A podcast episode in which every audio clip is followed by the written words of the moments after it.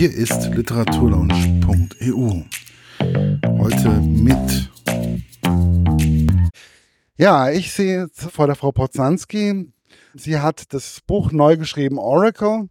Und es ist wirklich sehr, also es ist sehr realitätsnah, finde ich. Vor allen Dingen, wenn man einfach überlegt, also wie Psychosen teilweise auch, also wirken können. Und ich habe mich in den ersten Seiten schon schockverliebt, mehr oder weniger, weil es so detailliert ist und so genau. Entweder haben Sie einen guten Berater oder Sie kennen sich damit aus. Wie ist es denn jetzt? Also persönlich habe ich damit gar keine Erfahrungen, aber ich war mal Medizinjournalistin und habe da, mal, hab da auch gelegentlich Themen, die so zum psychiatrischen Themenkreis dazugehören, behandelt und kann mich halt ganz gut, kann ganz gut Fachliteratur lesen. Und daher habe ich mich da bedient. Aber also das ist ja Julian. Julian hat ja eine besondere Gabe, die wird mit und er kann einfach bestimmte Dinge sehen. Und man denkt im ersten Moment, es sind Psychosen, aber es kommt dann immer mehr zum Tagen, was er wirklich kann. Und wann kam die Idee zu diesem Buch? Die Idee ist, ja, das lässt sich ganz, also ich kann das ganz schwer eingrenzen, wann ich die Idee wirklich hatte. Es war einfach ein Thema, das mich grundsätzlich interessiert hat. Die Frage, was wäre, wenn man eine man kann es jetzt Begabung nennen, man kann es auch eventuell, ja, also sowas wie einen sechsten Sinn oder einen zusätzlichen Sinn nennen, wenn man wirklich Dinge sehen könnte, die mal passieren werden oder wahrscheinlich passieren werden, aber man ist der Einzige, der das sieht. Und wie geht man dann damit um? Kommuniziert man das? Also er weiß es ja auch ganz lange nicht. Er denkt ja wirklich, er hat ja Fehlung, also quasi Fehlsteuerungen im Hirnstoffwechsel und das geht ja auch alles weg. Also diese Dinge, die er sieht, diese Schatten und Nebel und, und, und Flecken, die er an anderen Menschen entdeckt.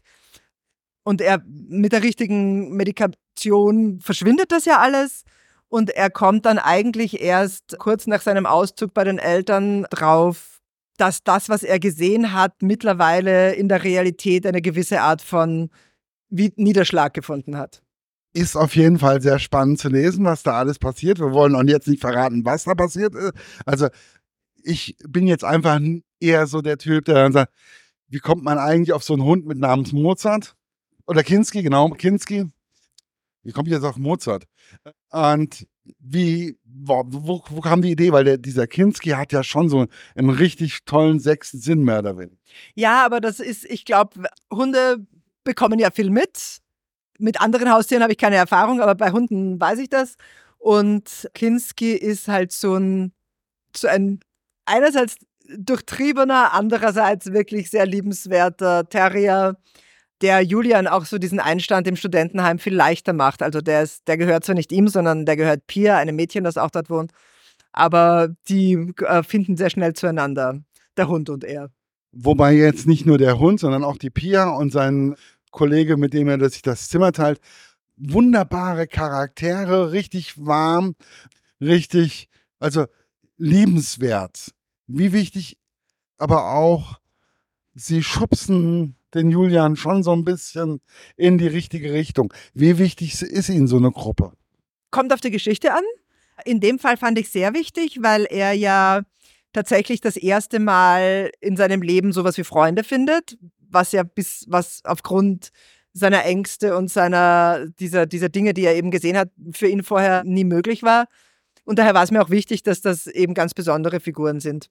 Und das ist sowohl Robin, mit dem er eben das Zimmer teilt, der, der so ein eher, also in der, in der, in der schrillen Ecke zu Hause ist, und Pia, die, ja, die auch eine unglaublich selbstbewusste Frau ist. Und das ist beides ist Julian ja nicht. Julian ist ja eher der, der Partys ganz schrecklich findet und zu vermeiden versucht, der also große Schwierigkeiten hat, mit neuen Menschen in Kontakt zu treten.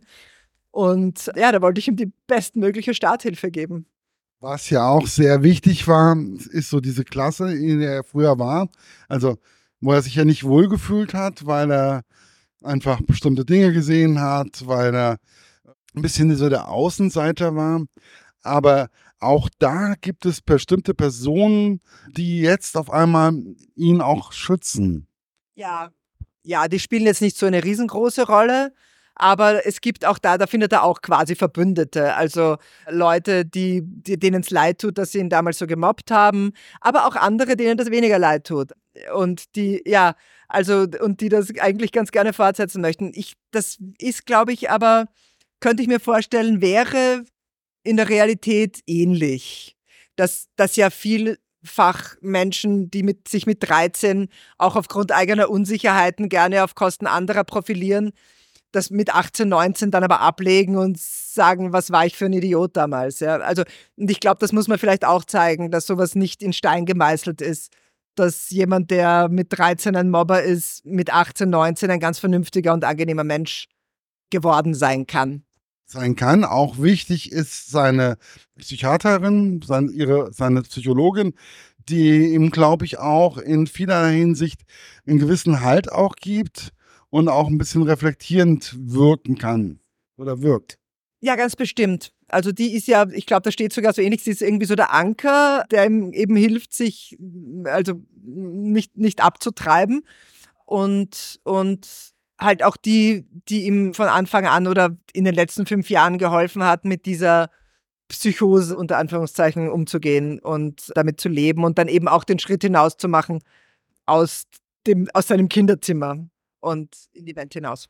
Ja, er, also durch sie kann er, darf er ja eigentlich erst mehr oder weniger in das Studentenwohnheim einziehen. Also sie soll als Anker tätig sein von den Eltern aus, die das gar nicht so mögen, habe ich so das Gefühl gehabt. Dass er auf eigenen Beinen auf einmal steht. Ja, speziell seine Mutter hat halt die klassischen Mutterängste, dass er dort scheitern wird und, und vielleicht einen Rückfall hat oder was auch immer. Und die Sonja, seine, seine Therapeutin, die bestärkt ihn aber darin, weil auch klar ist, dass er irgendwann mal ein eigenständiges Leben führen muss. Also alles in allem, ich merke schon, es ist ein sehr umfangreiches Buch. Es gibt viele verschiedene Themen, die ich nicht, die wir alle beide, die Frau Potzanski und ich nicht ansprechen möchten, weil, weil wir wollen nicht zu viel spoilern. Es ist einfach ein Jugendbuch, was viele Facetten hat fantastische Facetten, ja, so ein bisschen, aber auch Facetten, die vollkommen aus der Welt, aus dem Leben sind, weil die jeder von uns mal irgendwann in anderer Form vielleicht erlebt haben. Wie wichtig ist Ihnen das auch, dass man so den Bogen mehr oder weniger spannt? Also so die, Sie, Sie meinen jetzt die Kombination aus Fantastischem und Realem das kommt, wie gesagt, auch wieder auf die Geschichte an. In dem Fall war es wichtig, weil ich sonst keine Geschichte gehabt hätte, da musste ich also ein bisschen so ins Mystische hineingreifen mit eben dieser, diesem, dieser, dieser Begabung, die er hat und die es im Realen in der Form nicht gibt. Aber das ist, manchmal habe ich auch, habe ich auch Geschichten, wo eine gewisse technische Entwicklung diese Rolle übernimmt, die ich einfach weiterdenke, wo ich mir denke, haha, aber in fünf oder sechs Jahren kann das Ding vielleicht auch noch das. Und also ich glaube, bei mir gehen viele Romanplots von Gedankenspielen aus, von diesem Was wäre, wenn man das oder das könnte oder was wäre, wenn man ein, eine Technik hätte, die das oder das kann. Und das, sind, das macht dann auch richtig Spaß, sich das durchzudenken und dann eine Geschichte drum zu bauen. Was hat denn jetzt eigentlich so besonders viel Spaß? Also, was mir beim Lesen viel Spaß gemacht hat, kann ich sagen, es ist also bis jetzt sehr viel Spaß macht, dass es, ja, dass es einfach fesselnd ist und dass man einfach das Buch nicht so gut weglegen kann, weil es eine gute Story ist. Was hat denn eigentlich so das beim Schreiben das besonders viel Spaß gemacht? Ah, beim Schreiben machen immer die Szenen am meisten Spaß mir, bei denen es ich will jetzt gar nicht mal sagen Action-Szenen, aber, aber so Wendepunkte in einer, in einer Geschichte, Szenen, mit denen ich hoffe, dass ich meine LeserInnen überrasche, Szenen, die dann schon so in Richtung Showdown gehen. Also immer wenn sich, immer wenn der Plot eine groß, quasi eine, einen großen Sprung macht, das sind immer die, die Sachen, die am meisten Spaß machen beim Schreiben da gibt es ja einige Situationen, die dann einfach wirklich richtungsweisend sind. Ne? Da gibt es ja den zum Beispiel den Klassenkameraden, den ehemaligen Klassenkameraden, der auf einmal im Koma liegt und noch ein paar andere Sachen. Das ist schon sehr, sehr vor, also es ist einfach schön. Also es ist fordernd auf der einen, also mich hat das sogar gefordert. Es hat aber bei mir auch einen Film ergeben im Kopf, der das Ganze als logisch erkannt hat. Es ist, das ist, glaube ich, ist das, ist das Ihnen auch so wichtig, während, der, während dem Schreiben, dass es wirklich logisch erscheint, einen Film ergibt? Ja, natürlich. Also, dass, dass, dass der Plot logisch sein muss, das ist gewissermaßen die Grundvoraussetzung, weil wenn das, wenn das nicht der Fall ist, dann kriegt man das von den Lesern sehr schnell um die Ohren gehauen und sagt, ah, da ist ein Logikfehler, da ist ein Logikfehler und das wünscht sich natürlich niemand. Und das und und dass man beim Lesen einen inneren Film sieht, ist schön. Das hoffe, das versuche ich natürlich zu erreichen. Das ist, glaube ich, aber und und was ich besonders spannend finde, ist, dass ja jeder was anderes sieht, dass da wahrscheinlich keine zwei Vorstellungen gleich sind. Das finde ich ja auch ganz toll immer eigentlich. Ja, wenn einem, einem mir geht es also auch so beim Lesen, Bücher, die mir einen inneren Film so vors in den Kopf projizieren, lese ich dann auch wirklich lieber. Das ist ja auch, das, das, jeder von uns hat einen anderen Film, weil jeder von uns stellt sich die Person X oder den Julian oder den Kinski oder so als anderen, also anders vor und hat da einfach einen anderen Hund vor der Nase oder hat der Julian sieht anders aus oder oder wie also das war das ist das ist glaube ich auch das Besondere bei den Büchern, dass jeder von uns ganz andere Erlebnisse beim Lesen hat. Ja, absolut. Deswegen ist das, also ja, deswegen kann man Lesen auch mit, mit anderem Medienkonsum gar nicht so richtig vergleichen, weil man eben nichts vorgekaut kriegt, sondern man kriegt eine Vorlage, aber man hat selber eine, einen kreativen Prozess zu leisten in gewisser Weise. Und das macht das aber auch so wahnsinnig reizvoll. Das ist ja auch zum Beispiel, manchmal geht die Geschichte nach dem Lesen mehr oder weniger bei mir auch noch weiter. Also dann, dann denke ich mir, dann überlege ich mir, ach, das wäre so oder so. Oder auch abends, wenn ich dann auf einmal im Bett liege, dann denke ich nochmal über das Gelesene einfach nach. Und auf einmal kriege ich eine ganz andere Story und dann auf einmal, wo, dann entwickelt sich das alles.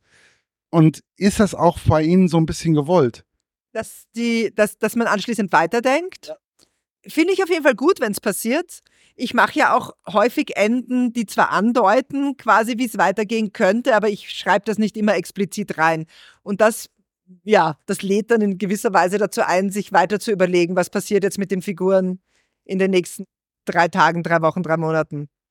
Ich finde es ganz schön. Ich mag jetzt keine offenen Enden, die wichtige Dinge unerklärt lassen, aber ich mag offene Enden, die einem noch so diesen Schubs geben, selber weiterzudenken. Wird es von Oracle nochmal eine andere, wird das einen Nachfolgeroman geben oder wie ist es so geplant?